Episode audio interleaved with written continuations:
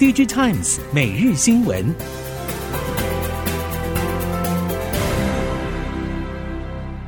听众朋友您好，欢迎收听 DigiTimes 每日新闻，我是袁长杰，现在为您提供今天科技产业的新闻重点。首先带您看到，继先进制程激战交火，接下来台积电、英特尔与三星电子 3D 先进封装关键战役将接棒演出。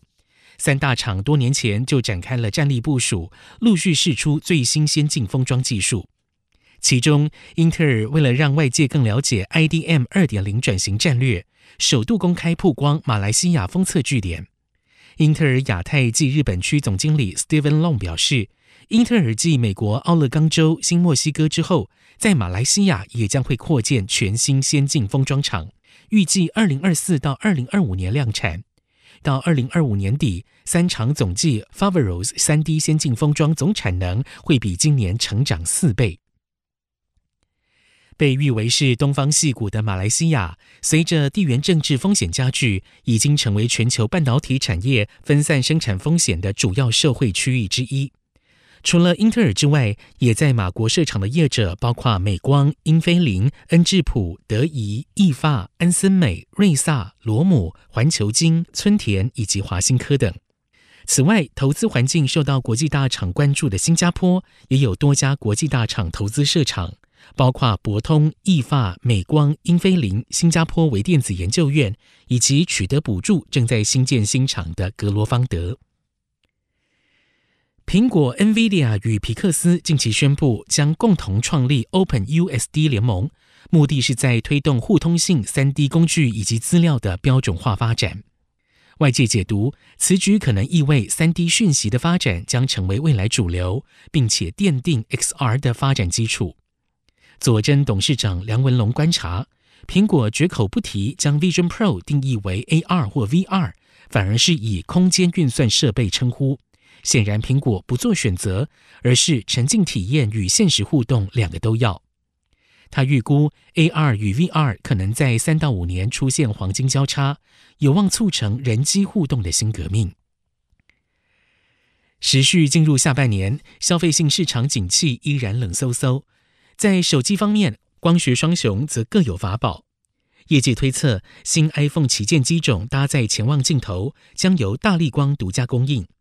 大力光董事长林恩平透露，这个潜望镜头的方案为内对焦，规格明显优于过往整组式对焦，毛利率也更好。玉晶光方面，外界传为 iPhone 新机潜望式主镜头的次要供应商，同时也是苹果 Vision Pro 装置镜头供应商之一。市场看好玉晶光供应的 Pancake 透镜，能够带动今年下半年与明年的营运动能。IC 通路商大连大控股表示，今年第一季确定是营运谷底，第二季往后会持续向上。目前观察下半年的总体需求还是不明确，但是全年营收有望回到二零二零年，甚至将有所成长。至于市场关注的伺服器领域，大连大副总经理林春杰表示，生成式 AI 造成热潮，云端服务大厂都在做军备竞赛，带动了 AI 伺服器需求上升。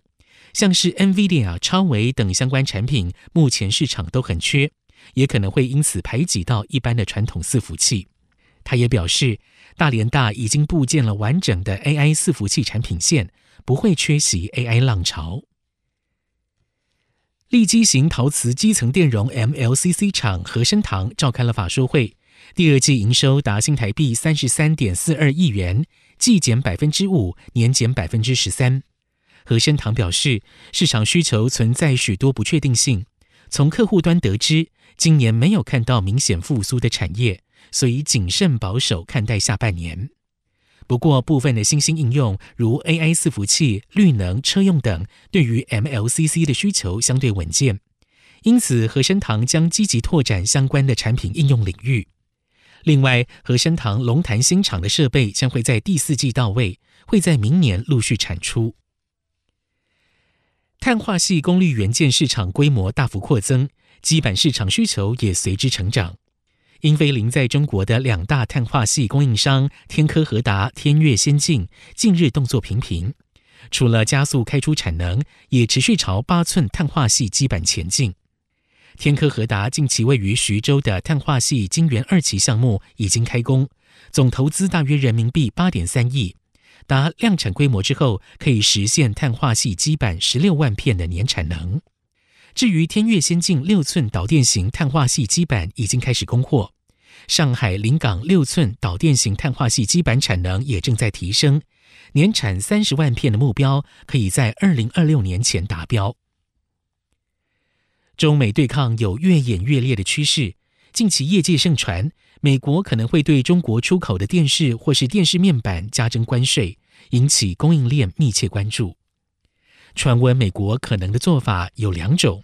一是提高进口到美国的中国电视关税到百分之二十五，第二是百分之十一点四的电视现行关税维持不变，但只要搭配中国所生产的电视面板，都会加征百分之十五的新关税。业者认为，中国无论在电视制造或是电视面板的供应上，都有无可取代的地位。如果传言成真，将会对全球电视显示产业与供应链掀起巨大波澜。纯电动车大厂特斯拉近期面临美国、中国两个主力市场同时夹挤的压力。美国降低通膨法案 IRA 对电动车的减税补助启动，使得 Model Y 成为全球最畅销车款。但是市场却传出特斯拉拉货出现了反转，下修美国第三季零件拉货量，主要是 IRA 的减税诱惑敌不过美国通膨压力，冲击消费意愿。至于特斯拉在美国第四季的拉货表现是否还是维持同样情况，供应链业者表示目前还在观望。而中国车市第三季出乎意料进入了割喉战延长赛，而且聚焦新能源车，迫使特斯拉继续砍价奋战。中国车市在上半年以新能源车为主角上演割喉战，而且第三季还延长加赛。但是特斯拉、比亚迪这两家前段班的业者，年度达成率仍然未过百分之五十，表现较好的还有吉利、理想。至于造车新势力如蔚来、领跑、小鹏，上半年达成率都不到百分之三十。中国媒体认为，中系众多车厂淌血卖车，达标率仍然不好，主因是在于特斯拉、比亚迪已经具有价格话语权，使得其他品牌只能被迫跟进降低价格，否则消费者容易琵琶别抱。中国自动驾驶新创公司 Momenta 近期动向引起市场关注。除了传出延揽 OPPO 旗下的晶片设计团队哲库成立自驾晶片部门之外，日前与中国电动车品牌智己汽车联手发布智驾产品落地路线图，展现在自动驾驶领域的雄心。鉴于中美科技战，有不少中国车厂选择本土晶片公司地平线晶片作为备份方案。